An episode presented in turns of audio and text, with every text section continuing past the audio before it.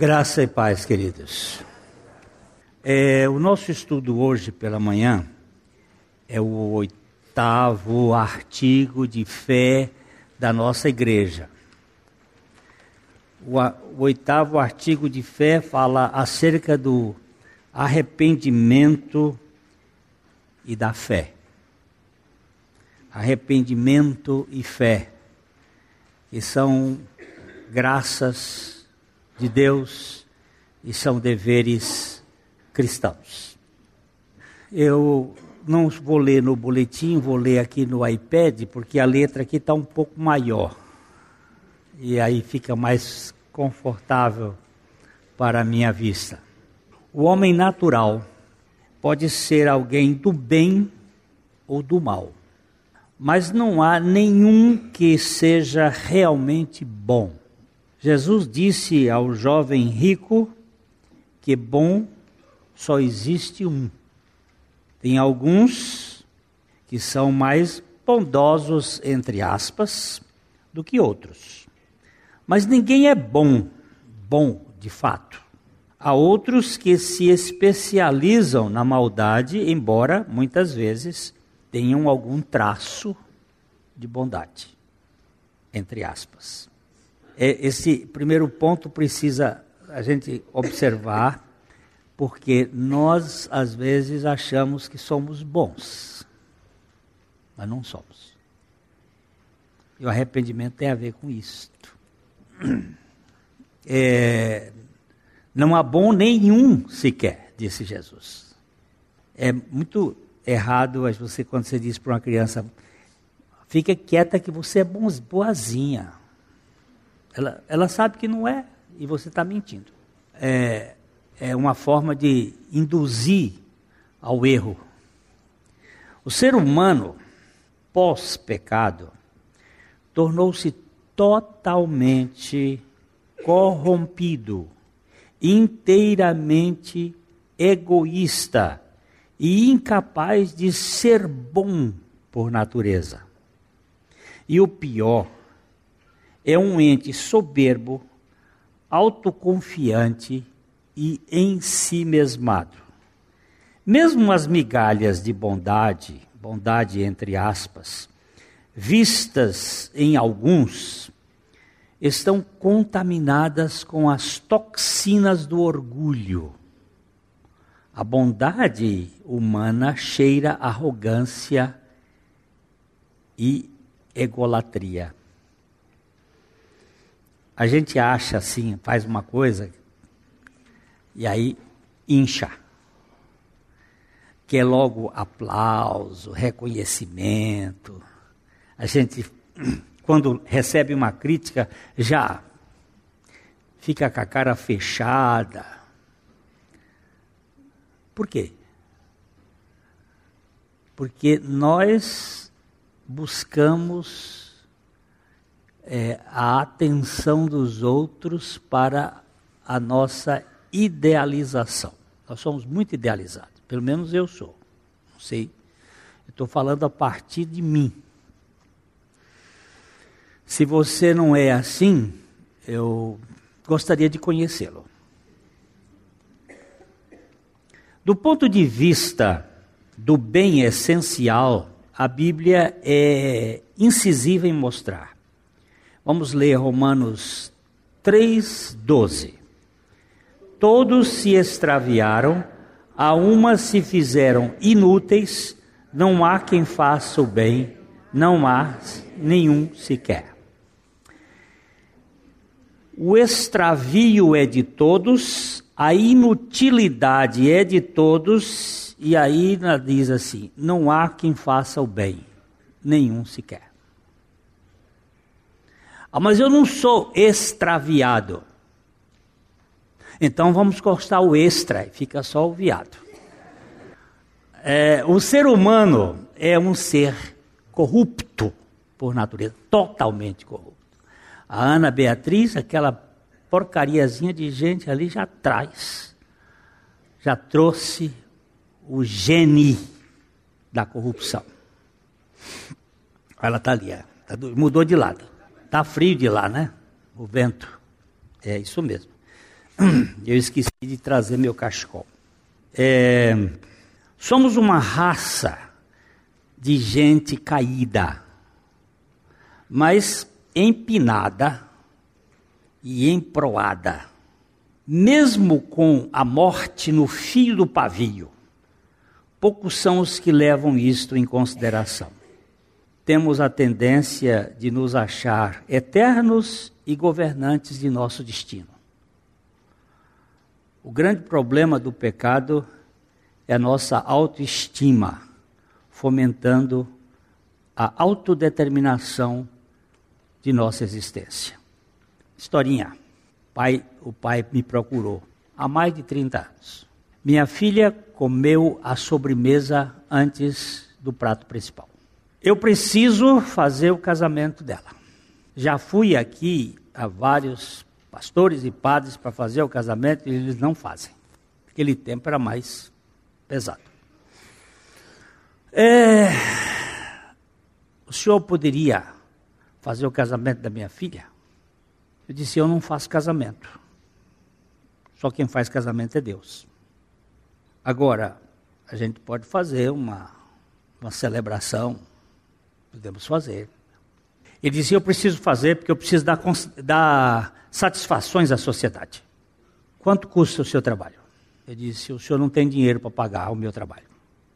E é muito caro assim? Eu digo: Ih, foi preço de sangue. E comecei a falar do evangelho para ele falar do, do que Cristo fez. E ele virou e disse assim: Eu não vim aqui para escutar de evangelho. Eu vim aqui para contratar o senhor para fazer o casamento da minha filha. Faz ou não faz? Hum, vamos fazer a celebração, sim, senhor.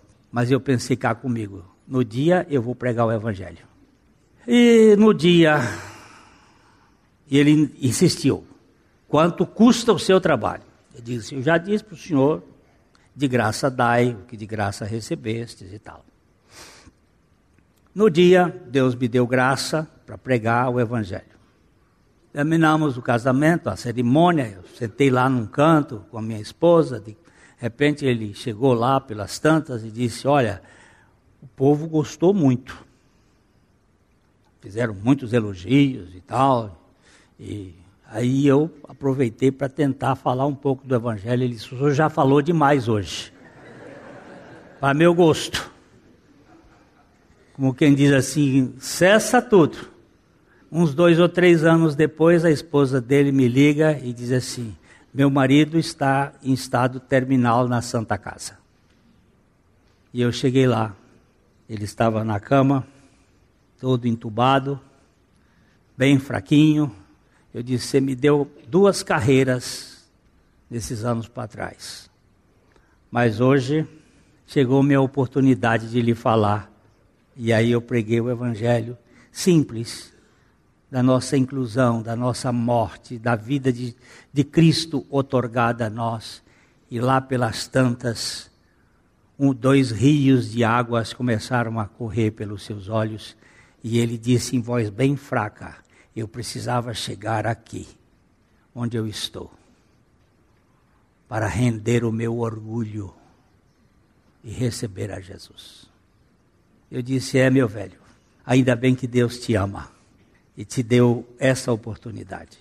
Naquela madrugada, ele disse para a esposa assim: Lê aquele salmo do pastor. Quando ela terminou de ler, ele disse assim: Eu vou esperar você lá do outro lado, na casa do pai. E eu fiz o, o sepultamento dele e contei essa história no dia do sepultamento dele. A arrogância nossa é grande, gente. Nós somos ensoberbecidos. A raça adâmica encontra-se morta espiritualmente, mas vivaldina em relação aos seus próprios interesses. A nossa vida psíquica, cheia de valores e direitos, nos mantém vivíssimos no que diz respeito à autoestima. Queremos sempre ser adorados, pois pecado é o desejo de ser como Deus. No fundo, sofremos de uma síndrome de altar. Cuidado com esta palavra autoestima, muito em voga no mundo moderno. Você tem uma, você precisa ter uma autoestima. Não, você e eu precisamos ter uma estima do alto, uma estima de Deus. Não sustentarmos pela nossa própria estima. Autoestima significa a minha estima me basta. Mas como é que um ser corrompido como eu posso me manter pela minha autoestima? Na verdade, não existe autoestima nem baixa estima. Existe estima de si mesmo. O ser humano gosta de si. Às vezes se sobressaindo, às vezes se depreciando para chamar atenção. Não pensa que o, o, o, rebaixamento não é uma forma de chamar atenção, não que é. Chama atenção fazendo-se de coitado. Mas ali é uma forma sutil e safada de chamar atenção. Por isso, para podermos participar do reino de Deus, precisamos realmente nos arrepender de nós mesmos. O arrependimento não é tanto do que fazemos, mas do que somos. Precisamos nos arrepender de nossa autoconfiança. Todavia, o arrependimento e a fé são reações espirituais que o homem natural não pode produzir por si mesmo. Presta atenção, queridos. Arrependimento e fé não são atributos de Adão, do homem natural. São consequências da vivificação que acontece em nós pelo Espírito Santo. O primeiro é, é você que está mais na frente aqui. Abre para mim aqui. O primeiro parágrafo do, do, do, nosso artigo de fé, do oitavo artigo de fé sobre arrependimento, diz assim: cremos que arrependimento e fé são graças inseparáveis e deveres sagrados operados em nossa alma pelo Espírito regenerador de Deus. Cremos, obrigado, amor. Aproveitando, antes de conseguir, é, as pessoas mais idosas, mais velhas, costumam não beber muita água no inverno e tem mais probabilidade de ter AVC e problemas do coração. Estou falando mais para os idosos, mas para os novos também. A gente deve beber pelo menos acima de um litro e meio por dia de água. Dois litros um. Então é bom não se esquecer que no frio a gente não sente tanta sede, mas é preciso beber. É isso só para. Cremos que arrependimento e fé são graças inseparáveis. Arrependimento e fé. São duas e deveres sagrados operados em nossa alma pelo Espírito regenerador de Deus. Uma vez que o ser humano encontra-se morto espiritualmente, só o milagre da vivificação divina pode produzir os meios para que a nova criatura creia em Deus e arrependa-se da sua autoconfiança. É, eu já participei de um bocado de coisas esdrúxulas na vida, muitos velórios estranhos, e um velório em que uma filha queria que o pai levantasse. E ela ela gritava para o pai: Pai, o senhor não pode ter ido, o senhor não pode. Pai, levanta, pai, levanta, pai. Não tem jeito. Só um milagre. Tinha que Jesus chegar ali e dizer para o pai dela: Levanta. Aí o pai dela ia ficar de pé. E a partir disso iria ter condições de reagir. Mas estava morto. E nós estamos mortos, nascemos mortos espiritualmente. Não podemos dizer, arrependa-se! O quando Jesus diz arrependei-vos, é porque ele está dando vida para arrependimento. Porque senão o arrependimento passa a ser moeda de troca com Deus. E o arrependimento é graça divina e arrependimento e fé. Arrependei-vos, porque está próximo o reino dos céus. O reino dos céus não está só próximo porque ele está aí, mas ele está próximo porque ele veio aqui. Quando a Bíblia diz que é para nós buscarmos ao Senhor enquanto ele está perto, significa que ele veio para nos buscar primeiro, por isso ele nos faz buscá-lo. É, a obra da salvação de Deus é feita pelo próprio Deus. Jesus disse em João 16, 8 e 9: Quando o Espírito Santo vier, convencerá o mundo do pecado, da justiça e do juízo. Do pecado, porque não crê em mim você tem a definição de pecado dada por Jesus aqui como incredulidade. Incredulidade em relação à pessoa dele. Não crer em Jesus é isto é do ser humano natural. Para crer em Jesus é preciso que você pregue a Jesus, porque a fé vem pelo ouvir da palavra. Agora, alguns vão crer e outros não. Você tem uma plateia como essa aqui, com várias pessoas. Você prega Jesus, alguém crê e alguém não crê. Quem crê será salvo. E quem não crê já está condenado. Agora, não me explique por que, que alguém creu e por que, que alguém não creu. Eu sei que a fé é um dom de Deus. É, precisamos entender a diferença entre remorso, sentimento da alma diante de algo que lhe causa vergonha ou culpa perante uma plateia, e arrependimento, a tristeza do espírito porque ofendemos o caráter de Deus. Um é alma, o outro é espírito. Remorso você já teve remorso por ter feito alguma coisa que alguém lhe pegou? O remorso é sempre um sentimento de tristeza da alma. O espírito, o, o, o arrependimento é um sentimento de. É, não é um sentimento, é um estado de tristeza do espírito, vivificado, por ter ofendido a Deus. O remorso é quando você sabe que alguém pode saber que você fez aquilo, ou que alguém sabe que você fez aquilo. Porque enquanto estiver escondido, você não sente remorso. Agora, o arrependimento, mesmo que ninguém saiba, você está sentindo profunda tristeza diante de Deus. São duas coisas diferentes. O arrependimento não é inato no homem natural.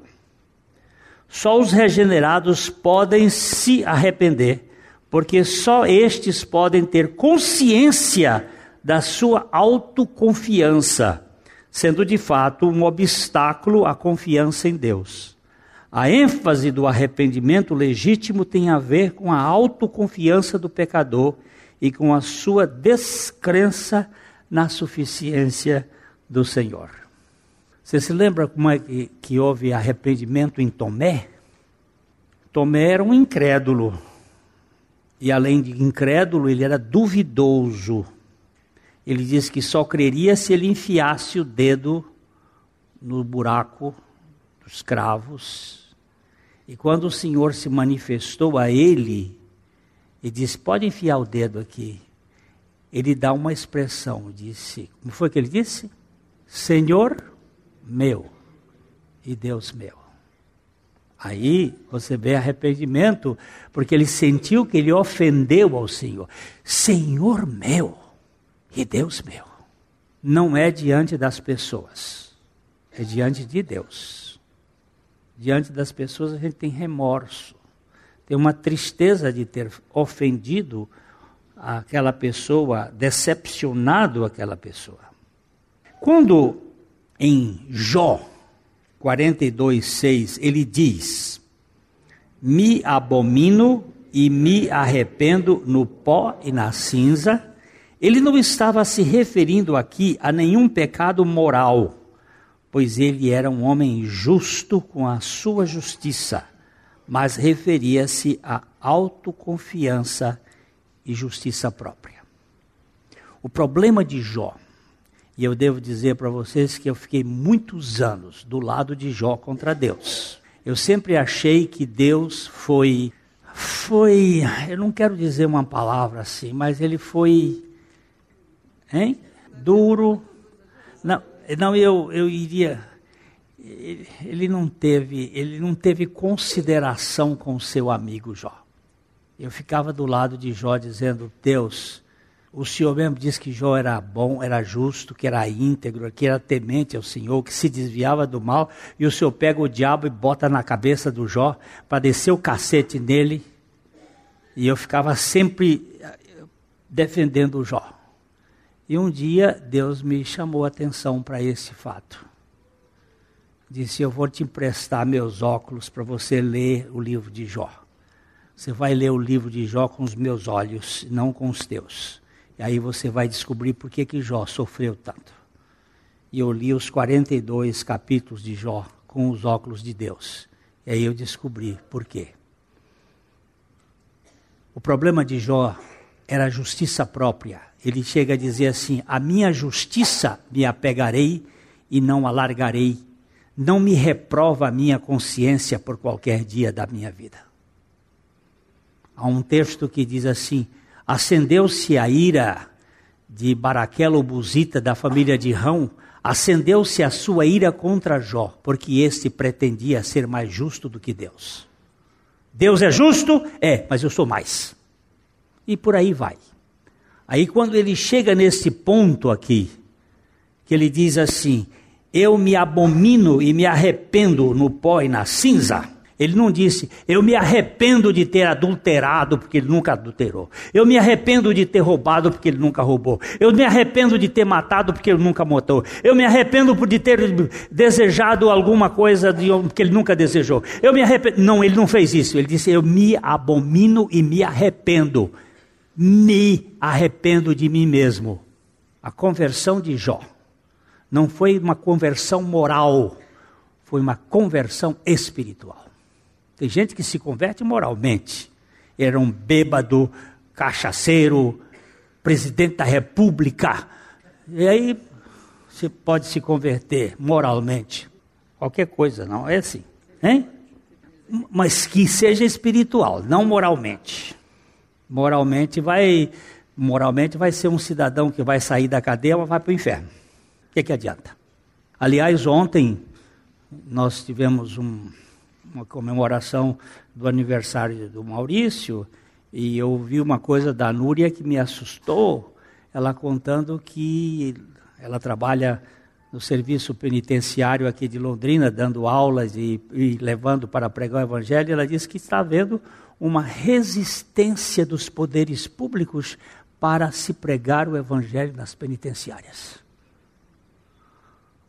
Além de ser o que são, Aqui, os, os, muitos agentes penitenciários não querem que as pessoas entrem para pregar o Evangelho lá.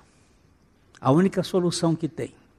Eu tenho muitos casos de, dos livros que foram entrados, que foram levados para as penitenciárias e dos, dos presos contando do que foi a, a, a revelação de Deus para, para eles e agora estão tentando impedir até isto.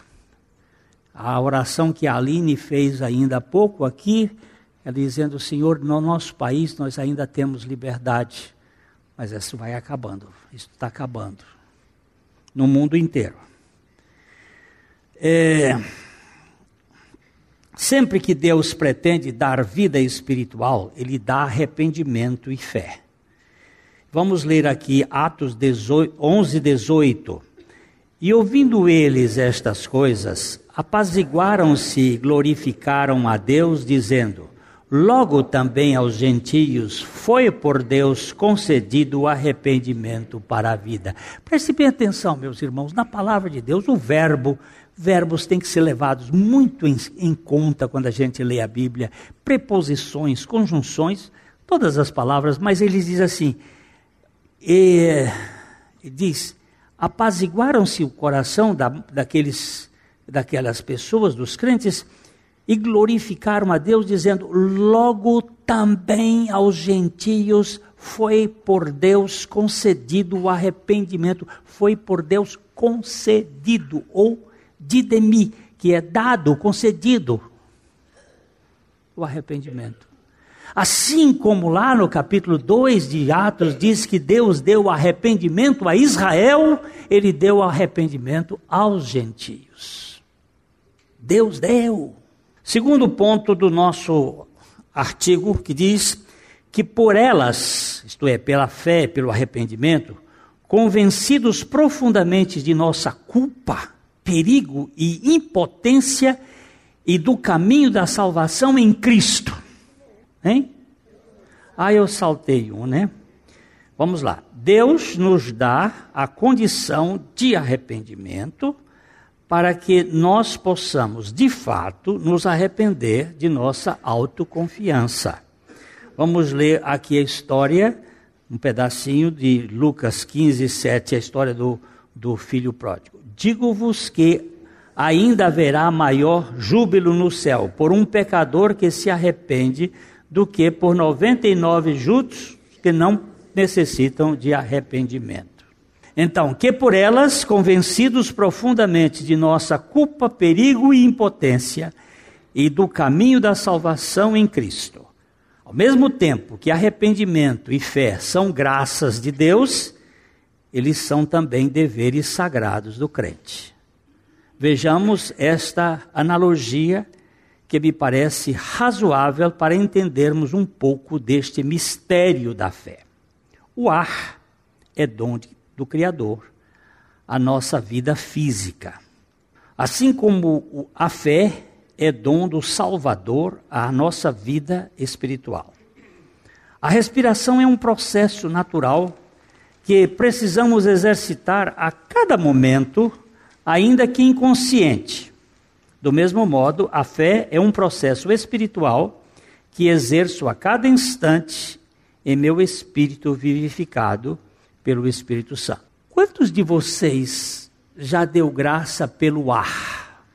É difícil a gente encontrar sinceridade para dizer assim: oh Deus, muito obrigado pelo ar. A gente agradece pela água, que é bom também, é dom de Deus. Agradece pela comida, a comida, que também foi Deus que fez, é dom, mas a comida nós já manipulamos mais, e a água também. Mas o ar, eu até hoje não tenho visto, eu não tenho, onde eu tenho procurado perguntar isso, ninguém levanta para dizer, obrigado, meu Deus, pelo ar. Porque o ar é mais importante do que a água e mais importante do que a comida, mas ele é abundante, ele tem aí em grande quantidade. A gente só fica mais preocupado quando tem poluição. Mas mesmo na poluição, ninguém agradece pelo ar, pelo oxigênio. Olha só. Quantas vezes você respira por minuto? Você sabe? É umas 16, 17, dependendo do, do estado. Se você anda mais rápido, você respira mais rápido, mas no normal. De noite você respira aí 9, 10. E se tiver apneia, então fica às vezes 40 segundos sem respirar. E... Mas ninguém agradece o ar e a fé. Porque nós não vemos, porque a fé é um dom de Deus tão, tão generalizado, mas ela, além de ser dom de Deus, é um presente que nos foi dado. E ela passa a ser nossa. Tudo que Deus nos dá é sem arrependimento. Os dons e a vocação de Deus são irrevogáveis, são dados. Lembram-se das os, os, as minas que foram dadas uma para cada um? E aí aqueles caras depois granjearam e fizeram outras minas e outros enterraram. A fé, então, preste bem atenção. É, o ar é um dom do Criador e a fé é um dom do Salvador o ar não faz parte do meu corpo físico, mas ele entra nele, gerando em mim a vivificação das células. É assim com a fé que entra no ser espiritual, produzindo a vivificação do meu homem interior. Sem a, o oxigênio do ar, não haverá vida no corpo, e sem a fé que vem de Deus, jamais haverá vida no espírito. O ar e o, é o combustível de nosso corpo, a fé é o combustível do espírito do crente. Sem fé é impossível agradar a Deus. Sem Deus é impossível alguém ter a fé que o agrade. Pau para lá, pau para cá. Deus é o agente que nos dá a fé para nós crermos no Deus que nos faz vivificado pela sua graça. A fé é um dom, é uma dádiva divina para sanar a dúvida do homem. Nós lemos em Efésios 2, 8 e 9. Porque pela graça sois salvos mediante a fé, isto não vem de vós, é dom de Deus, não de obras, para que ninguém se glorie. Todavia, a fé é também exercício permanente do crente. Ela vem de Deus para que o crente exerça a exerça como sua experiência. O dinheiro que você dá ao seu filho como mesada é seu. Quando você dá para ele, é dele. E ele agora tem que usar o dinheiro que ele não ganhou nos objetivos. No caso, se ele quiser lhe dar um presente, ele lhe deu o presente com o dinheiro que você deu. O sol nos dá a luz para que tenhamos condições de vê-lo. Deus nos dá a sua palavra para que por ela nós tenhamos a fé para crer nele. A fé que o sol, a luz que o sol nos concede, gera a nossa visibilidade do sol. A fé que Deus nos proporciona gera a nossa confiança nele. Nós lemos em Lucas 18, 42, então Jesus lhe disse: recupera a tua vista, a tua fé te salvou. O, o cego era cego, mas Jesus passou ali. E aqui quer dizer, Jesus é o autor e o executivo da fé. Quando o cego de Jericó clamou: Jesus, tem compaixão de mim. Então a fonte da fé, isto é, Jesus, que havia se dirigido até ele, deu-lhe a fé para quê? pela fé que lhe foi dada e que agora é sua, pudesse ser curada. A fé vem por Jesus. Jesus é o autor da fé. Ele se aproxima de você. Ele é a fonte da fé. Ele lhe dá a fé para que você, com a fé que ele lhe deu, que passa a ser sua, você possa crer nele. É graça de fio a pavio.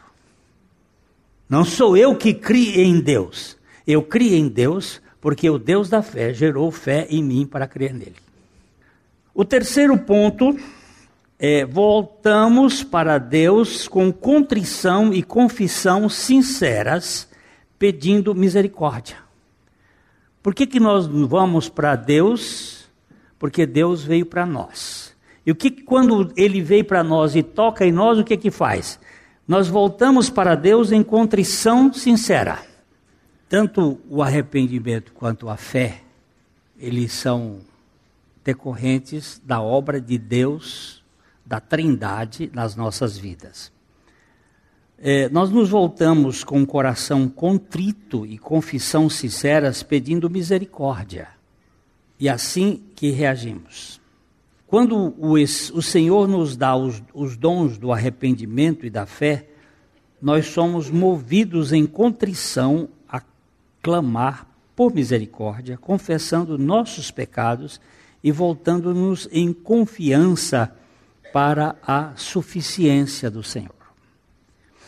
Eu, eu gostaria que você ah, percebesse como a graça funciona assim, quer dizer, percebesse, não sei como é que a gente pode dizer isso, mas Davi foi um homem escolhido segundo o coração de Deus. E Davi foi um homem também que teve alguns tropeços na sua vida. Ele tentou fazer a obra de Deus na base da sua força.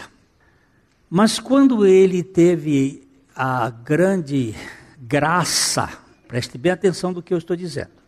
Quando ele teve a grande graça de perceber quem ele era e ver os, a sua pecaminosidade, Davi compôs sete salmos chamados salmos penitenciais, em que ele conta quem ele era. E o Salmo 51, vocês sabem, que é um salmo em que ele mostra que em pecado me concebeu a minha mãe. E ele faz um pedido a Deus: cria em mim, ó oh Deus, um coração puro e renova dentro de mim um espírito reto. Ele disse que se ele pudesse, ele daria sacrifícios a Deus, mas ele disse que os sacrifícios agradáveis a Deus é um coração compungido e contrito que não desprezarás, ó Deus. O fato é o seguinte: quando nós nos. É, quando Deus nos alcança, Ele vai providenciar os meios todos para o nosso quebrantamento. Pode ser imediato ou pode ser ao longo de nossa história. Como Ele tem toda a nossa vida toda a nossa cronologia nas suas mãos, ele vai usar de alguns expedientes para nos levar ao quebrantamento, até que nós nos rendamos completamente à sua graça. Davi foi um homem que experimentou no final da vida esta alegria. Talvez o Salmo 23 seja um, um salmo do fim da vida de Davi, quando ele vai dizer: o Senhor é o meu pastor e eu não tenho falta de mais nada. Um exemplo clássico desta que nós nos voltamos em contrição e em confissão sincera dos nossos pecados é o exemplo do publicano. O publicano estando, vamos ler aqui Lucas 18, 13. O publicano estando em pé, longe, não ousava nem ainda levantar os olhos aos céus, mas batia no peito, dizendo: Ó oh Deus, se propício a mim, pecador. Nós temos aqui duas orações nesse texto de Lucas 18. A do fariseu, que a Bíblia diz que ele orava de si para si mesmo. Orava de si para si mesmo, de si para si, dizendo: Graças te dou, ó Deus, porque não sou como os demais homens roubadores, adúlteros, injustos, dou o dízimo de tudo quanto tenho, jejuo duas vezes por semana, tudo, graças te dou. Orava de si para si. Quem é o Deus dele? O publicano, diz a Bíblia, não ousava levantar os olhos aos céus, mas dizia: Ó oh Deus, se propício, tem misericórdia de mim que sou pecador. Mas o fariseu religioso não suporta isto. Nenhum religioso suporta isto. É, alguém que veio conversar comigo essa semana estava falando que tinha um, uma pessoa que estava dizendo para ela, porque ela estava tendo dificuldade na, na direção de tirar a carteira, né? E que o instrutor dizia, ele é faz parte da cristandade. É uma forma da gente. Ele dizia para ela assim: Você não sabe nem orar. Disse, é verdade, eu não sei mesmo. Você tem que determinar. É, aquela história de seja feita a tua vontade assim na terra como no céu, não serve. Você tem que determinar. E é isso que tem sido muito pregado por aí, esse, esta religião do homem comandando Deus e não dependendo de Deus, dando ordem para Deus, dando ordem para Deus. O filho dando ordem para os pais. É, a teologia humanista é, não suporta a doutrina.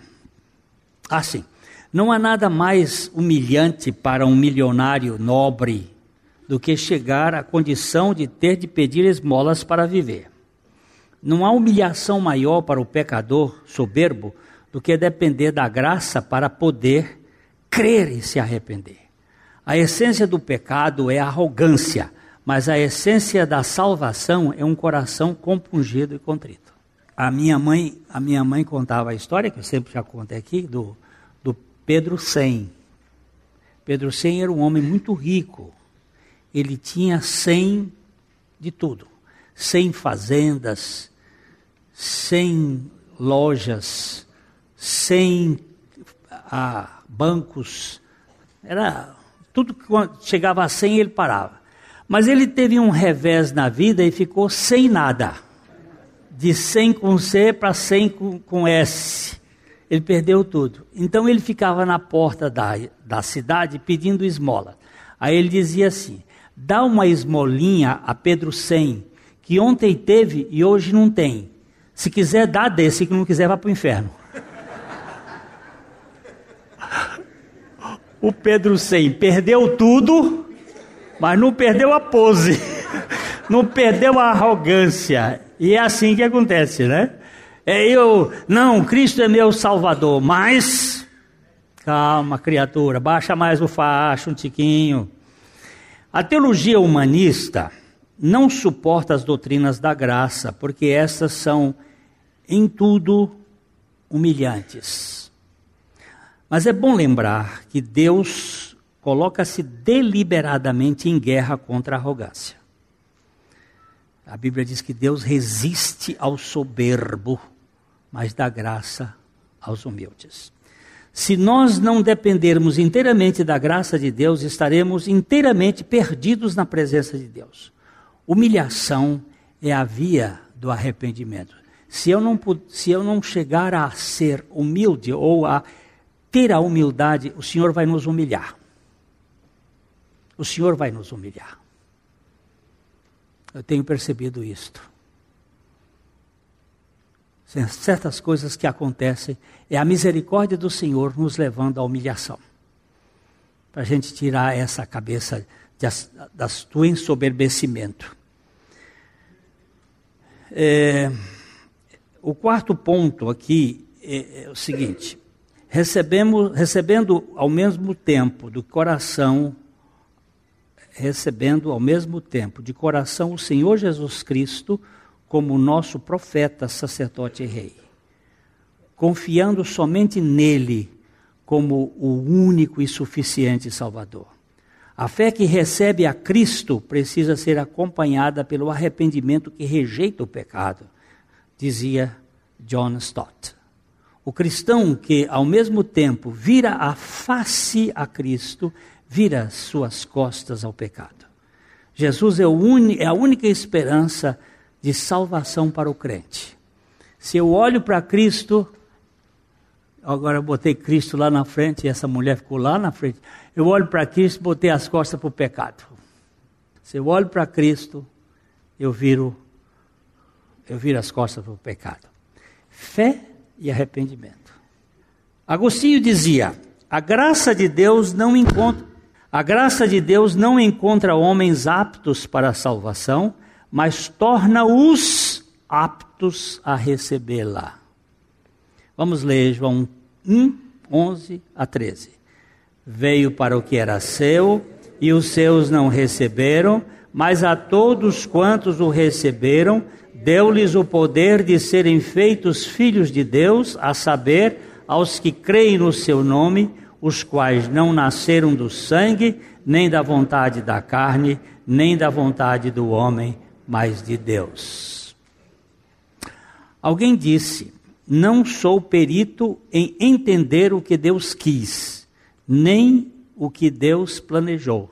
Só sei que à sua direita está alguém que é meu Salvador e eu o recebo de todo o meu coração, com a fé que ele me deu. Oh, frase, oh, frase. Eu não sou perito em entender o que Deus quis, nem o que ele planejou. A única coisa que eu sei é que eu tenho um Salvador, que ele me deu fé para crer. Você já o recebeu como seu Salvador? Amados, nenhuma pessoa sem o conhecimento do Espírito Santo, Hã? convencimento do Espírito Santo, pode crer e arrepender-se por si mesma. Por outro lado, todos os que foram alcançados pela revelação do Espírito Santo precisam crer na suficiência de Cristo e arrepender-se de si mesmos, de si mesmas. A fé é muito mais do que acreditar em Jesus, e o arrependimento vai além da mudança de sua mentalidade. Assim, o arrependimento é a mudança da autoconfiança para a confiança total na suficiência do alto. Então, você já nasceu, já foi nascido do alto? Vamos terminar lendo esse texto de João 3, 6 e 7. O que é nascido da carne é carne, o que é nascido do espírito é espírito. Não te admires de eu te dizer, importa-vos nascer do alto, ser nascido do alto. Queridos, é, Pastor Eric, vem aqui, por favor. Dagoberto, por favor, vem aqui um instantinho só. É, antes da ceia, nós vamos só pedir uma coisa. Domingo passado, na Assembleia, os nossos dois irmãos, Dagoberto Aquino e Eric do Carmo, voltaram para a recondução desse ministério. E nós, cada um deles está com projetos específicos para realização aqui na igreja. E nós três vamos estar debaixo da soberania do Pai, da autoridade do Espírito Santo e também da igreja, para sermos como povo de Deus, servos uns dos outros. Nós não somos aqui é, mandões, nós somos aprendizes de lava-pé com o Senhor Jesus Cristo. E nós temos hoje na igreja um conselho de mentoria que nos vai avaliar aos três. E mais tarde, se houver outros pastores, a todos que vierem, nós vamos estar como sempre debaixo de um conselho de irmãos que vão nos ajudar e vão andar conosco, e nós temos que prestar contas ao Senhor e à igreja que o Senhor nos tem concedido o privilégio de estar neste cuidado. Então, é, é só para vocês terem aquilo que é, é, a carta aos Hebreus vai dizer, é, para estar orando e cuidando dos vossos guias ou daqueles que conduzem, porque para que eles não façam gemendo e chorando, mas façam com alegria. E eu gostaria aqui de pedir que um diácono viesse orar conosco. Eu não vou chamar nenhum, o diácono que quiser vir aqui orar conosco para pedir a Deus a graça do Senhor nas nossas vidas. A mensagem que você acabou de ouvir faz parte do Ministério de Comunicação Palavra da Cruz. Temos um grande acervo de estudos bíblicos em áudio e vídeo. Distribuímos também gratuitamente o jornal mensal Palavra da Cruz. Entre em contato conosco pelo fone 0 operadora 43 33 728900 ou pelo e-mail livraria@piblondrina.com.br. Visite-nos pelo site www.livrariapiblondrina.com.br ou acesse www.piblondrina.com.br. Graça e paz.